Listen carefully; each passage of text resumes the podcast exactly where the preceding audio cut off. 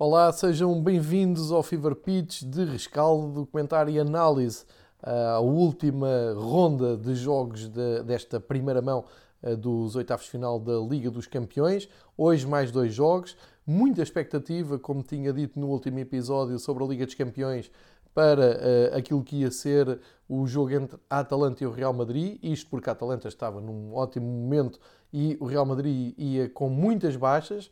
Uh, somos capazes de contar oito jogadores influentes na, nas manobras da equipa de Zidane de fora e abria-se ali uma oportunidade para a Atalanta esplendar, fazer um esplendor do seu futebol contra um Real Madrid que, embora tenha um, a marca da Liga dos Campeões no seu ADN, um, enfim, estava-se a adivinhar uma noite complicada para o Real Madrid em Bergamo. Por outro lado, confirmou-se uh, o favoritismo do Manchester City na Alemanha, uh, ganhou com, com uma exibição, mais uma, muito sólida, muito consistente, com uma exibição uh, épica de João Cancelo e também da Bernardo Silva, a conseguirem pôr em prática a mesma jogada duas vezes uh, com, a, com a mesma finalidade, que é dar golo à equipa de Guardiola, num finalizado por, pelo próprio Bernardo Silva, de cabeça, ou seja, Uh, tudo contra a natura, João Cancelo na esquerda, a cruzar de pé direito e uh, Bernardo Silva a finalizar de cabeça. E na segunda vez, a mesma receita, só que desta vez o Bernardo Silva assistiu de cabeça Gabriel Jesus, que fez o 2-0, encaminhou a eliminatória. E acho que ninguém coloca em causa um, o apuramento de, do Manchester City. Apesar de termos de deixar aqui uma palavra para Marco Rose, que conseguiu, dentro da medida do possível, ainda criar uh, o seu espaço. Houve ali uma altura em que o, o Mönchengladbach podia ter empatado com um pontapé de calcanhar que quase dava gol, um grande momento do, do jogo, mas a naturalidade impôs. Mas vamos começar por olhar com mais detalhe ao jogo do, da Atalanta e Real Madrid e até podemos começar pelo fim, podemos começar pela, um, pelas eh, declarações muito uh, de um treinador muito desagradável, que era o treinador da, Atalanta, um, que enfim, na, na, conferência de imprensa, Jean-Pierre Gasperini eh, disse que só não ia dizer mais nada porque não, não queria que a UEFA o punisse para vários meses, mas achou no ar que isto foi um suicídio futebolístico, a decisão do árbitro aos 17 minutos de expulsar o Freuler, que acabou por mudar completamente o jogo. E é verdade, eh, parece-me claramente exagerada a expulsão do número 11 da, da Atalanta, também é verdade que não, não foi uma coisa escandalosa, era de dupla interpretação, mas quer dizer, tão cedo no jogo, um lance que não me pareceu nada que fosse para a expulsão, acabou por marcar completamente o jogo, deu uma nova vida ao Real Madrid, era isto que eu falava em episódios anteriores, é o Real Madrid quando chega a hora H e por muito debilitado que, que tenha, Tem sempre uma palavra a dizer. Apareceu-lhe aqui esta oportunidade de equilibrar ainda mais o jogo com a saída do Freuler. O Gasperini fica sem uma peça essencial uh, no seu desenho mais conhecido de, daquela linha de três defesas uh, centrais, que, com o Robbie Gosens depois mais à frente a dar profundidade pela esquerda, o Joaquim Mael a dar pela direita e o Freire e o Martin de Rune uh, a estabilizarem o jogo no meio para darem depois liberdade ao Mateo Pessina, ao Duvan Zapata e ao Luís Muriel na frente para uh, criarem perigo. Ora, isto ficou tudo condicionado, o jogo acabou por encaixar, o, passou, desceu drasticamente de interesse a partida uh, e aquilo que muito prometi e que muita gente estava à espera deste Atalanta-Real Madrid como sendo o jogo talvez mais entretido e mais espetacular da jornada, não aconteceu nada disso aconteceu um jogo até bem, bem enfadonho, com uh, eh, 100 ocasiões de gol praticamente, um, e um elogio para o Zidane, que teve que preparar uma equipa uh, dentro de muitas condicionantes. Eu vou só recordar a lista de jogadores uh, que estavam de fora por lesão na equipa do Real Madrid. Estamos a falar de Valverde, Carvajal, Éder Militão, Marcelo, Rodrigo, o Eden Hazard, o Sérgio Ramos e o Benzema. Ou seja, isto é quase uma equipa do Real Madrid que estava de fora, o que fez com que Zidane preparasse uma equipa para encaixar o máximo possível no, na, na, na, dinâmica da, da Atalanta. É verdade que conta com um trio do meio campo de luxo, o Luka Modric, o Tony Cruz e o Casemiro. Casemiro, que diga-se passagem, foi poupado ao segundo amarelo e são estes, estes critérios que deixam Gasperini de cabeça perdida e também os adeptos que uh, vêm de uma forma mais desinteressada ao jogo. O Casemiro poderia ter e deveria ter visto mesmo o segundo um, eh, amarelo no jogo e voltavam a reequilibrar um, numericamente as equipas em campo. De qualquer maneira, o Casemiro vai ficar de fora do jogo de Madrid, já fica a saber isso.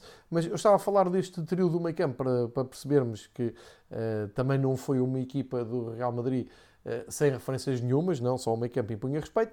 Lá atrás, a defesa remendada, um, no lado esquerdo o Mendy, do lado direito o Lucas Vasquez.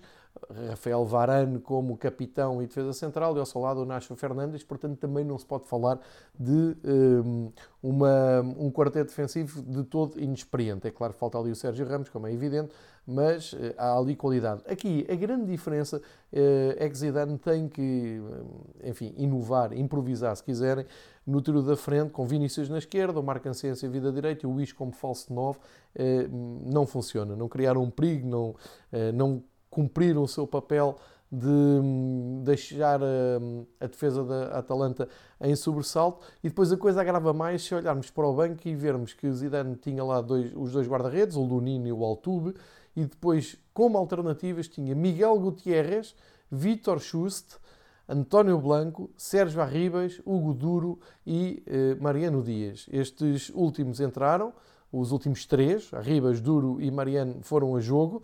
Eh, não trouxeram absolutamente nada de novo, mas estamos a falar de nomes, estamos a falar de jogadores que provavelmente muito boa gente nem conhece, nem nunca viu jogar, porque são uh, nomes já da terceira linha do plantel uh, e do, da realidade futebolística do Real Madrid. Isto para mostrar as grandes dificuldades que Zidane teve. Ora, mas dentro destas dificuldades o Real Madrid consegue um, ehm, lá está, muito condicionado para a tal expulsão que eu acho que estragou um, esta noite futebolística. Mas a verdade é que o Real Madrid consegue equilibrar o jogo, consegue sobreviver a uma Atalanta que na Série A costuma ser mortífera, mesmo contra grandes equipas, uh, e ainda tem o bónus, uh, e isto é claramente uh, o detalhe do, do Real Madrid, aos 86 minutos, sair com um gol que dá vantagem, dá vitória neste primeiro jogo. Uh, um gol absolutamente inesperado e de um herói completamente improvável. O gol é do Ferland Mendy, uh, como já vimos, o, o homem que uh, fecha no lado esquerdo, o homem faz o corredor esquerdo do, de, da defesa do, do, Real Madrid, aparece ali na marcação de um canto fora da área, em boa posição para rematar, e rematou mesmo de pé direito, ele que é canhoto, remata de pé direito, faz um golaço, bola, há uma visão da câmara uh, quase ao nível do relvado em que se vê a bola a fazer um arco e a não dar a menor hipótese uh, Golini do, da Atalanta. Uh, é um grande momento do jogo, mas é, é, é como um, tudo o futebol do Real Madrid ao dia 2, foi completamente imprevisível. Acresce um erro eh, eu diria, de rookie do, do Gasperini, que foi, aproveitou este canto para fazer uma dupla substituição. E teoricamente todo, todos os treinadores, todos os, os agentes à volta de futebol dizem que não é nada aconselhável fazer uh, substituições em bolas paradas, nomeadamente em cantos, porque destabiliza muito a concentração, o foco e até posicionalmente a equipa e, e, pode ter sido esta também a causa de ter aparecido ali o Ferland Mendy sem oposição. Uh, na altura em que se o Willy Sitch, o Mael para entrar o Malinowski e o Palomino. Uh, portanto, fica marcado por este momento.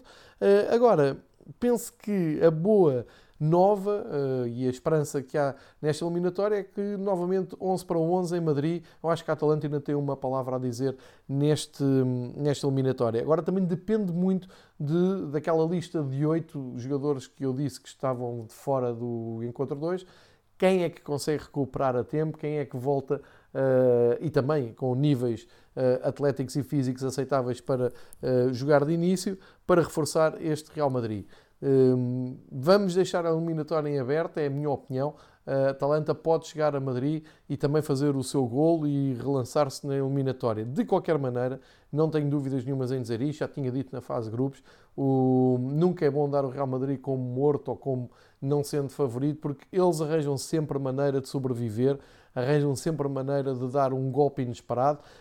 E hoje tiraram o melhor partido daquele lance infeliz aos 17 minutos da expulsão da Atalanta. Portanto, grande desilusão no jogo de Bergamo, não era nada disto que estávamos à espera. De qualquer maneira, mais uma prova de vida do Real Madrid, como se fossem precisos mais exemplos do Real Madrid na Liga dos Campeões. É sempre uma equipa uh, que sobrevive. No outro jogo, na Alemanha, Borussia Mönchengladbach e, um, e Manchester City. Estou a dizer na Alemanha, mas claro que não é na Alemanha. Foi na Puskas Arena, em Budapeste, com a arbitragem do português Artur Soares Dias. Uma arbitragem que até foi tranquila, fiquei ali na dúvida num lance na grande área do City com o João Cancelo, pode ou não ter feito falta, de qualquer maneira o VAR também confirmou que não havia falta, mas de resto tudo tranquilo e tudo muito previsível na, na Hungria, neste desafio em que o Borussia Mönchengladbach tinha como principal objetivo mostrar e comprovar a excelente campanha que fez na fase de grupos, em que inclusive deixou o Inter fora da Europa e o Shakhtar na Liga Europa, Uh, portanto, isso já ninguém lhe tira, já, já fez aqui pelo menos metade de uma época europeia muito, muito interessante, muito surpreendente, mas uh, debateu-se com aquela que provavelmente ao dia 2 será a melhor equipa a jogar futebol no continente europeu, para não dizer do mundo, para não ser tão abrangente, mas uh, claramente na, vem da Premier League a equipa que começa a ganhar contornos de imbatível, de invencível, e é extraordinário o trabalho do, do Pep Guardiola, porque não é preciso andar muito para trás para nos lembrarmos do City a meio da tabela em Inglaterra, muita, muitos protestos, muita contestação a Guardiola, que ideias, as ideias dele já estavam gastas, que os jogadores já não compravam uh, aqueles planos de jogo. Uh, e afinal ele estava a construir uma equipa uh, com uma dinâmica imparável, com um posicionamento uh, absolutamente estonteante. É muito difícil parar esta equipa do, do Manchester City. Hoje foi Cancelo e Bernardo Silva, esta dupla que tomou conta do jogo, mas em nenhum momento do jogo deu ideia do City perder o controle da partida, até dá a ideia que na segunda parte já estavam mais a pensar no jogo do West Ham no próximo fim de semana. E com isto são 19 jogos seguidos em todas as competições a vencer, o recorde no, entre equipas do top 5 europeu dos 5 primeiros campeonatos ou mais ou principais campeonatos, se quiserem, eh, da Europa. Eh, o recorde está em 23 jogos seguidos a ganhar, é do Bayern de Munique. E o, com isto o Guardiola chega aos 19, portanto está eh, com esse uh, recorde na mira e, e, pode lá chegar. Uma palavra para o Ederson, que há cerca de 800 uh, eh, minutos não, serve, não, não, não sabe o que é sofrer um gol na, na Liga dos Campeões. Enfim, uma equipa do City cada vez mais forte, com os jogadores a regressarem Uh, aos poucos, como uh, aos poucos à boa forma, como é o caso do De Bruyne, hoje entrou o Sérgio Agüero, o Ferran Torres, uh, o Marrez, quer dizer, estamos a falar não só dos 11 que vão ao jogo, mas estamos a falar também de um backup muito forte da parte do Manchester City. Eh, e com isto não, não há grande história para, para acrescentar. Era mais ou menos o esperado, para não dizer que era mesmo isto que se esperava. Eh, mais gol, menos gol. Eh, a verdade é que o Guardiola está a construir aqui uma hipótese muito, muito forte de ganhar a Liga, a Liga Inglesa e também um, a Liga dos Campeões. A última derrota, para que fique registado, do Manchester City foi a 21 de novembro e leva 19 jogos seguidos, como eu disse, um, 19 jogos seguidos a ganhar e 26 sem perder. Portanto, são números absolutamente assustadores. Vamos ver, hum, vamos ver como gera Guardiola a segunda mão. Uh, aqui acho que já não há grandes dúvidas, a coisa está uh, basicamente resolvida. Um, e a fechar esta hum, leva de jogos de primeira mão de Liga dos Campeões, fica a curiosidade: só o Futebol Clube do Porto conseguiu ganhar em casa. Portanto, levanta-se aqui a questão se o fator casa, nestes tempos eh, absolutamente atípicos que estamos a atravessar já há um ano, se o fator casa deixou de ser uh, algo factual no futebol, porque com tantas vitórias fora e tantos resultados positivos das equipas que jogam fora, a falta de público, o facto de, o facto de não haver atmosfera de Liga dos Campeões em, em estádios míticos, se não pode estar mesmo aqui a influenciar a prova e o desenrolar da prova, e parece-me que isso é evidente. De qualquer maneira, vamos esperar pelos jogos da segunda mão. É, com o episódio 2 fica feito o balanço de todos os jogos da primeira mão dos oitavos final da Liga dos Campeões. Faço aqui um à parte só para dar conta uh, do apuramento, entretanto, da Liga Europa que se jogou hoje entre uh, Tottenham e uh, Versberger da Áustria e o apuramento da equipa de Mourinho, os ingleses, depois de terem ganho 4-1 fora, repetiram a vitória em casa por 4-0. O Bale foi a jogo e marcou um golo, um grande golo até. E o Tottenham segue na Europa, avança para os oitavos de final da, da, Liga do, da Liga Europa com, com estilo, com personalidade e, portanto, dando ali algum balão de oxigênio para o trabalho interno do Mourinho, que está a ser muito discutido uh, em Inglaterra. Portanto, fica esse destaque. Amanhã, o grosso dos jogos da segunda mão da, da Liga Europa, uh, a partir das 6 da tarde. Uh, rola a bola com, em duas doses, às 5h55 e depois às 8 e no fim será feito já o balanço com todas as equipas apuradas, Confirmações da primeira volta, surpresas, uh, apuramentos inesperados. Cá estaremos para uh, fazer essa análise, o comentário e lançar uh, aquele que será depois o sorteio na sexta-feira para a próxima fase da Liga Europa. E assim terminam por esta semana ou por esta leva de jogos da primeira mão os episódios dedicados só à Liga dos Campeões.